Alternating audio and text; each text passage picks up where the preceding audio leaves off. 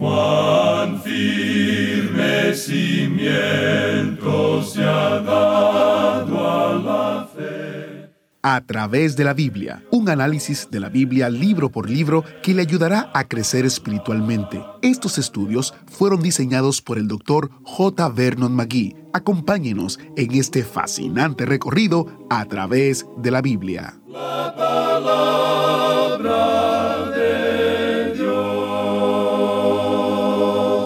No a nosotros, oh Jehová, no a nosotros, sino a tu nombre da gloria, por tu misericordia, por tu verdad. ¿Por qué han de decir las gentes dónde está ahora su Dios? Nuestro Dios está en los cielos. Todo lo que quiso ha hecho. Así leemos en el Salmo 115, versículos 1 hasta el 3. Bienvenido a través de la Biblia, el programa donde conocemos a Dios en su palabra. Soy su anfitrión, Heiel Ortiz. Hoy nos toca considerar los Salmos 114 hasta el 116, que son parte de esta sección de salmos llamados Alel, de donde proviene la palabra aleluya. Son salmos de alabanza al Señor. Estos salmos aleluya, desde el 113 hasta el 118, fueron entonados en la Pascua, y no solamente durante esa época. Algunos dicen que estos salmos eran entonados durante todas las fiestas o por lo menos durante tres de esas fiestas, en la fiesta de la Pascua, en la fiesta de Pentecostés y en la fiesta de los tabernáculos. Así que tenemos esos salmos maravillosos llamados Alel, Aleluya. Qué interesante, ¿no? Iniciamos nuestro tiempo en oración para iniciar nuestro estudio bíblico. Padre Celestial, te damos gracias porque tu palabra nos enseña que a ti es que debemos de dar la gloria y nunca a nosotros. Y nos recuerda que tú estás en los cielos y has hecho todo de acuerdo a tu voluntad.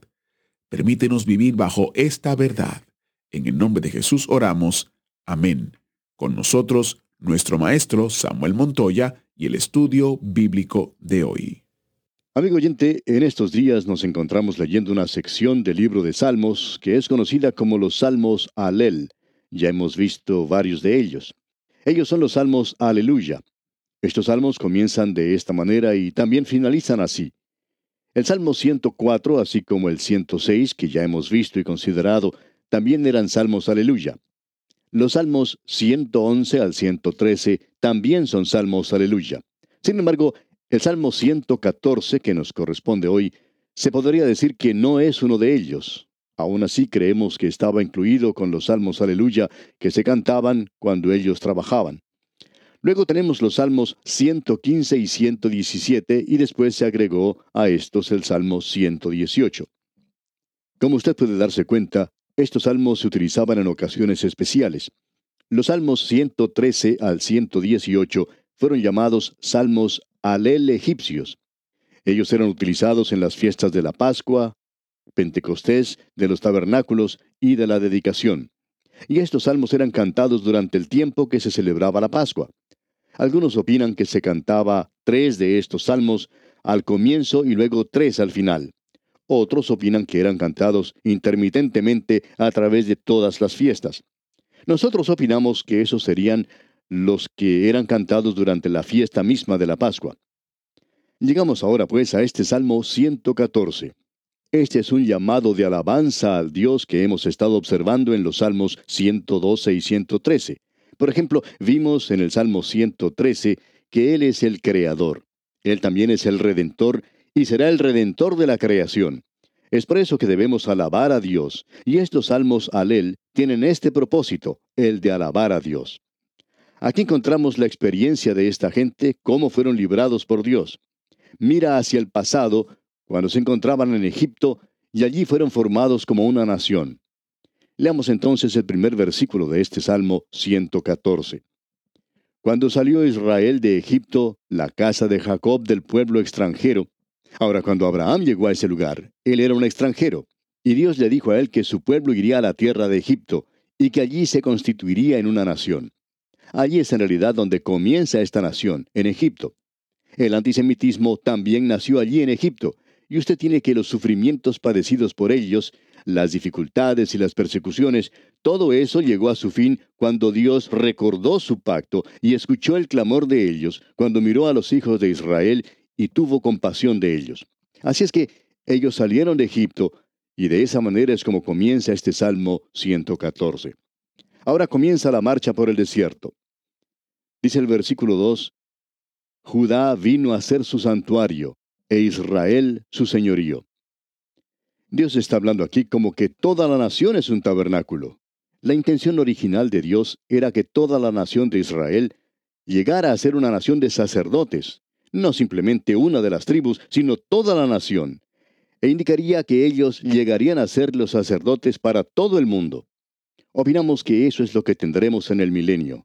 Ellos oficiarán en el templo terrenal de aquel día. Ahora en el versículo 3 se nos dice, el mar lo vio y huyó, el Jordán se volvió atrás.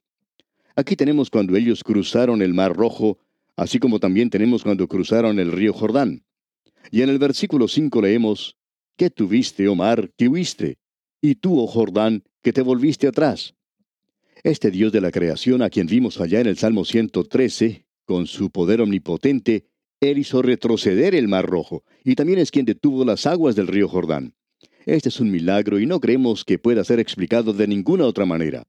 Lo interesante aquí es que cuando ellos cruzaron el Mar Rojo, se nos muestra que fueron liberados de Egipto, y que cuando ellos cruzaron el río Jordán, fueron separados del desierto y entraron a la tierra prometida. Usted tiene aquí la redención en dos etapas. El Señor Jesucristo sobre la cruz nos libró del castigo del pecado, eso es para el pasado. Él nos libra del poder del pecado en el presente si nosotros cumplimos con su condición. Y luego, en el futuro, nos librará de la presencia del pecado. Eso no se ha llevado a cabo todavía. Así es que aquí tenemos en realidad el cruce del Mar Rojo y también el del río Jordán. Eso es mencionado aquí de una forma muy maravillosa de veras. Y llegamos ahora al Salmo 115. Este también es un gran salmo. Es uno de los salmos que fueron cantados en el aposento alto por el Señor Jesús y sus discípulos cuando celebraron la última cena. Nuestro Señor cantó todos estos salmos, y aquí no se nos menciona quién fue el escritor de ellos. No sabemos quién fue su escritor, y hay algunos que opinan que fue escrito por alguien que estaba celebrando el regreso del remanente de la cautividad en Babilonia. Lo que tenemos aquí en este salmo en realidad son tres estrofas, y vemos que la congregación comienza cantando en el versículo 1. Luego comienzan a cantar los levitas los versículos 9 hasta el 11, y luego la congregación una vez más los versículos 12 al 18. Bueno, quizá usted no esté de acuerdo con esto, pero como quiera que sea, nos parece que puede ser dividido de esa manera. Ahora el versículo 1 dice, No a nosotros, oh Jehová, no a nosotros, sino a tu nombre da gloria, por tu misericordia, por tu verdad. Es una realidad que la nación de Israel ahora está ocupando un lugar bastante humilde. Están confiando ahora en Dios. Ellos no habían estado haciendo eso. Ahora se están aproximando al milenio. Y usted puede ver que el cantar de esto durante esas tres fiestas tenía que hacer una impresión en ellos. Los paganos alrededor de ellos les estaban preguntando, ¿dónde está vuestro Dios? Y en el versículo 2 leemos, ¿por qué han de decir las gentes, ¿dónde está ahora su Dios? ¿Ve usted? Yo pensaba que Él los iba a librar. Y aquí vemos que a causa de su pecado, ellos han sido enviados a la cautividad. Ahora el versículo 3 nos dice, Nuestro Dios está en los cielos, todo lo que quiso ha hecho. Bien, Dios ha hecho esto según su propia voluntad, según sus planes y según sus propósitos. Y ellos comienzan ahora a aceptar eso de parte de Dios. Y ahora les presenta lo que llamaríamos una apología contra la idolatría. Leamos el versículo 4. Los ídolos de ellos son plata y oro, obra de manos de hombres. Nuestro Dios está en el cielo, Él es el Creador, Él es el Espíritu. Pero los dioses de ellos son dioses que ellos mismos han fabricado. Y el versículo 5 continúa diciendo, tienen boca, mas no hablan, tienen ojos, mas no ven. Son ídolos falsos, eso es lo que en realidad eran. Y luego el versículo 6 dice, orejas tienen, mas no oyen, tienen narices, mas no huelen. Ellos construían sus dioses con todos sus sentidos, sin embargo, ellos no los podían utilizar. Y el versículo 7 dice, Manos tienen, mas no palpan, tienen pies, mas no andan, no hablan con su garganta. En otras palabras, estos dioses no los pueden ayudar a ellos para nada. Creemos que Isaías es quien posiblemente presenta la mejor sátira contra la idolatría que uno puede encontrar en las Escrituras. El relato lo encontramos allá en el capítulo 44 de Isaías. Lo que cuenta Isaías es lo siguiente. Él dice, cuando usted construye un ídolo, usted va al monte, derriba un árbol y luego le da la forma de un ídolo. Usted toma lo que le sobró, hace un fuego y lo único que queda luego son cenizas. Ahora ese ídolo que usted ha hecho lo tiene que cargar sobre su espalda y llegar hasta la ciudad con él. Y luego el Señor dice, yo soy el Señor, yo soy quien te está llevando a ti. El pensamiento que se presenta aquí es, ¿lo lleva a usted su Dios o está usted llevándolo a él? Para una gran cantidad de personas, la religión es una carga y es algo que ellos mismos tienen que llevar sobre sus hombros. ¿Lo lleva Dios a usted, amigo oyente, o lo está llevando usted a Él? Es muy importante. Y si usted lo tiene que llevar a Él, entonces debemos decir que eso es idolatría, otra forma de idolatría. Así es que esta gente aquí está ridiculizando al pueblo de la nación de Israel. Y ahora tenemos la respuesta que dan los levitas en los versículos 9 al 11. Leamos. Oh Israel, confía en Jehová, Él es tu ayuda y tu escudo. Casa de Aarón, confiad en Jehová. Él es vuestra ayuda y vuestro escudo. Los que teméis a Jehová, confiad en Jehová. Él es vuestra ayuda y vuestro escudo. Alguien nos dice, ¿cuál es la respuesta al ateísmo que nos rodea? ¿Cuál es la respuesta que se puede dar al materialismo que está alrededor de nosotros? ¿Cuál es la respuesta a toda la inmoralidad a nuestro alrededor? ¿Cuál es la respuesta? Bueno, quizá alguien diga, yo creo que lo mejor sería que yo vaya a ver al psiquiatra y que le cuente todos mis problemas. No, amigo oyente, permítanos darle una respuesta mucho más sencilla. Es tan simple que estamos seguros que muchos de nosotros la hemos pasado por alto. ¿Por qué no poner su confianza en el Señor? ¿Por qué no confía usted en el Señor en el día de hoy? ¿Por qué no confía usted en el Señor en el día de hoy? En medio de todo esto que nos rodea en el presente, confíe en el Señor. Esa es la respuesta, amigo oyente. Confíe en Él, acérquese a Él y ponga todas sus cargas sobre Él. Este es un salmo realmente maravilloso. Nos lleva mucho más cerca del Señor. Luego tenemos la respuesta que da la congregación y se lo puede considerar como un salmo antifonal. Leamos el versículo 12. Jehová se acordó de nosotros, nos bendecirá, bendecirá a la casa de Israel, bendecirá a la casa de Aarón. Él lo bendecirá a usted, amigo oyente. También bendecirá su hogar, su iglesia y su comunidad. Sí, lo hará solamente si usted se vuelve hacia Él. Lo maravilloso que hay que notar aquí es que Él piensa en nosotros. Dios no lo ha olvidado a usted, amigo oyente. Yo no sé cuál es su nombre o su dirección, pero Él tiene su nombre y su dirección. Él no lo ha olvidado a usted. Cuando uno puede volar en un avión y mira hacia abajo, puede notar todas las casas que se ven tan pequeñas y puede pensar en los miles de personas que viven en las ciudades. Pero ¿quién los conoce? En el presente parece que todo es muy impersonal. A usted se lo conoce como un número donde trabaja. Usted también es un número donde vive. Usted es un número cuando va al colegio o para el gobierno. Usted simplemente es un número. Sin embargo, Dios lo conoce a usted, amigo oyente. Él conoce su nombre y conoce todo en cuanto a usted. Confíe, pues, en el Señor. Ahora el versículo 13 de este Salmo 115 nos dice, Bendecirá a los que temen a Jehová, a pequeños y a grandes. Esta es una declaración categórica y dogmática. ¿Usted la cree o no la cree? Pero si usted la cree, amigo oyente, va a notar la gran diferencia que eso puede hacer en usted. Prosigamos ahora con los versículos 14 y 15 de este Salmo 115. Aumentará Jehová bendición sobre vosotros, sobre vosotros y sobre vuestros hijos. Benditos vosotros de Jehová, que hizo los cielos y la tierra. Volvemos nuevamente al Creador.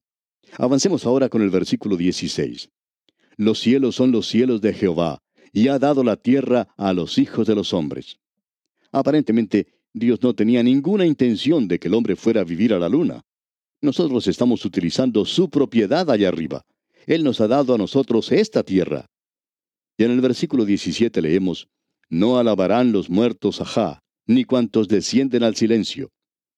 Mientras usted está aquí en esta tierra, amigo oyente, es cuando usted debe alabar al Señor. Aquí es donde tiene valor. Y el Salmo 115 concluye diciendo en el versículo 18, Pero nosotros bendeciremos a Jah, desde ahora y para siempre. Aleluya. A usted no le molesta decir eso, ¿verdad? Aun cuando usted sea una persona muy distinguida, no le debería avergonzar el alabar al Señor. Y amigo oyente, tampoco nos haría ningún daño en el presente hacer eso. Hay muchos de nosotros que nos sentimos atados en el presente. Tenemos nuestros problemas y nuestras dificultades, y una de las mejores cosas que podemos hacer es el de abrir nuestro corazón al Señor y alabar su nombre, hablar con Él. Nos puede ayudar en gran manera, amigo oyente. Y ahora llegamos al Salmo 116. Este es uno de los grandes salmos de las Escrituras. Hay algunos que opinan que este es un salmo que está en el mismo nivel del Salmo 23, y este es un salmo de acción de gracias. El hombre aquí se encuentra en la angustia, en la miseria, y llama a Dios, y Dios en su misericordia escucha su llamado. Este es un salmo de amor, también es un salmo alel. Es un salmo simbólico que habla del pasado, de los sufrimientos de Cristo en la presencia de la muerte. Al leer estas palabras, piense usted que él entonó este cántico la noche en que fue arrestado, el día antes de morir. Fue entonces cuando él cantó este salmo. Amigo oyente, a mí me hubiera gustado mucho el poder escucharlo a él cantar este salmo. Y fue por el gozo que se presentó ante él que él soportó la pena de la cruz. Y él cantó esa noche con gran gozo. Este salmo también nos habla del futuro. Habla de la liberación del remanente de Israel en el período de la gran tribulación, y también habla del presente. Tiene un mensaje para el hombre moderno, para el creyente del presente. Esto es lo que Dios quiere que usted y yo conozcamos. Es una palabra benigna para aquellos que se encuentran en dificultades y problemas. Esto quitará su ansiedad, hará desaparecer sus dudas. El Señor Jesucristo lo cantó la noche antes de ser crucificado. En los primeros cinco versículos de este Salmo 116, notamos que Dios escucha. En los versículos 6 al 13, Dios ayuda. Y en los versículos 14 al 19, Dios es santo. Leamos pues el primer versículo. Amo a Jehová, pues ha oído mi voz y mis súplicas. Amo a Jehová. ¿Le ha dicho usted, amigo oyente, a Dios que usted lo ama? Creemos que en la vida cristiana hay algo muy importante, diríamos que lo más importante se encuentra aquí. ¿Ama usted al Señor Jesucristo? ¿Lo ama usted en su persona? ¿Lo ama a Él? ¿Tiene usted una relación personal con Él? ¿Existe alguna comunicación con Él? De paso podemos decir, ¿por qué no habla con el Señor ahora mismo? ¿Es Él algo real, algo vital para usted? No una religión falsa y santurrona de la actualidad. El mundo ya está cansado de todo eso. ¿No se ha cansado usted, amigo oyente? La Escritura nos dice, le amamos a Él porque Él nos amó primero. ¿A quién amáis sin haberle visto? dice el apóstol Pedro. Y luego el Señor Jesucristo le dice a Simón Pedro, Simón, ¿me amas? Al que nos amó y nos lavó de nuestros pecados, dice allá en Apocalipsis. Y luego allá en el mismo libro de Apocalipsis dice, yo haré que vengan y se postren a tus pies y reconozcan que yo te he amado. Eso fue lo que se le dijo a la iglesia en Filadelfia, y esa es la iglesia que cree en lo que dice la palabra de Dios en el presente. Ahora, ¿cuál es la base de todo esto? Bueno, este salmo comienza diciendo en su primera parte, amo a Jehová. ¿Por qué? Pues porque me ha oído. Dios ha escuchado su oración. ¿Debemos orar audiblemente? Bueno, aquí dice en la segunda parte del versículo 1, pues ha oído mi voz. Eso quiere decir que debemos orar audiblemente. Cuando yo estoy viajando, me gusta hablar con el Señor. Me gusta hablar en voz alta con Él. Luego en el versículo 3 dice, me rodearon ligaduras de muerte, me encontraron las angustias del Seol, angustia y dolor había yo hallado. Esta es la necesidad desesperada de este hombre. Es nuestro Señor sobre la cruz. Él sabía lo que iba a padecer. Él cantó eso esa noche. La sentencia de muerte ya se había puesto sobre él. Y en realidad se encuentra sobre nosotros también. Él no tuvo que morir. Nadie le quitó la vida. Él la puso por usted y por mí, amigo oyente. Nadie se la quitó. Usted y yo andamos siempre por el valle de sombra de muerte. Escuche lo que dice aquí el versículo 4 de este Salmo 116. Entonces invoqué el nombre de Jehová diciendo, Oh Jehová, libra ahora mi alma. Él clamó, Señor, sálvame. Y él fue escuchado. Luego continuó en el versículo 5 diciendo, Clemente es Jehová y justo. Sí, misericordioso es nuestro Dios. Qué hermoso es todo esto, amigo oyente. Y llegamos ahora a la otra sección. Dios nos ayuda. Y aquí tenemos esto que es tan maravilloso. Leamos los versículos 6 y 7. Jehová guarda a los sencillos. Estaba yo postrado y me salvó. Vuelve, oh alma mía, a tu reposo, porque Jehová te ha hecho bien. Si usted ha experimentado la salvación y sabe que Dios es misericordioso, Dios le ha ayudado a usted, Dios le ha salvado, usted sabe que Él va a continuar guiándole en esta vida. Estaba yo postrado, dice aquí, y me salvó. Qué maravilloso es esto. Y añade en la primera parte del versículo 8, Pues tú has librado mi alma de la muerte. Esta es una maravillosa sección en realidad. Ahora el versículo 13 dice, Tomaré la copa de la salvación e invocaré el nombre de Jehová. Pensamos que la copa de la Pascua se pasaba en ese momento, el Señor la tomó, y no estamos muy seguros, pero creemos que fue de esta copa que Él habló diciendo, Os digo que desde ahora no beberé más de este fruto de la vid, hasta aquel día en que lo beba nuevo con vosotros en el reino de mi Padre. Pero Él bebió de esa copa en la cruz, amigo oyente, por usted y por mí. Y llegamos ahora a la última sección de este salmo. Y aquí tenemos que Dios es santo. Y es muy importante que veamos esto. Esa es la razón por la cual Él tuvo que morir por nosotros. En la primera parte del versículo 14, allí está promesa. Ahora pagaré mis votos. Notemos ahora lo que dice el versículo 15. Estimada es a los ojos de Jehová la muerte de sus santos. Esa es la razón por la cual Él tuvo que morir por nosotros. Y muy estimada es la muerte de Cristo nuestro Dios. Y muy estimada es la muerte de aquellos que entreguen sus vidas como mártires durante el período de la gran tribulación.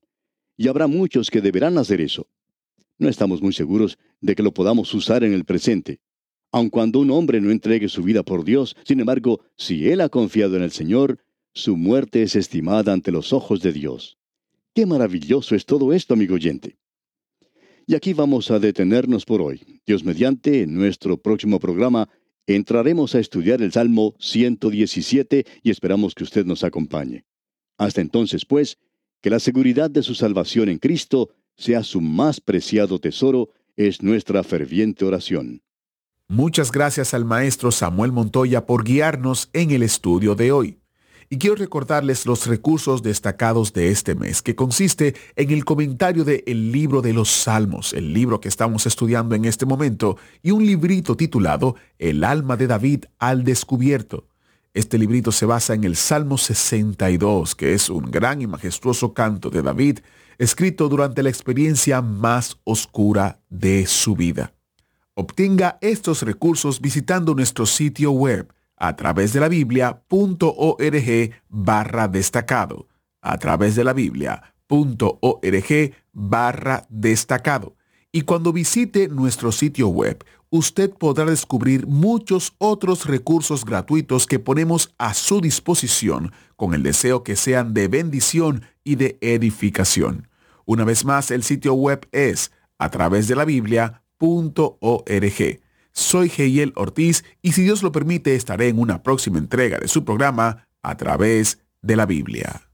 Agradecemos que nos acompañara en el estudio de hoy. Le invitamos a que visite nuestro sitio en internet a través de la biblia.org. Ahí puede suscribirse para recibir las notas y bosquejos de lo que estamos estudiando y noticias del ministerio. También encontrará la variedad de libros y materiales gratuitos que tenemos para usted. El sitio es a través de la biblia.org. Todo lo que hacemos es posible gracias al Señor y a personas como usted que se unen a nosotros en la obra de llevar la palabra entera al mundo entero. A través de la Biblia es una producción de Radio Transmundial.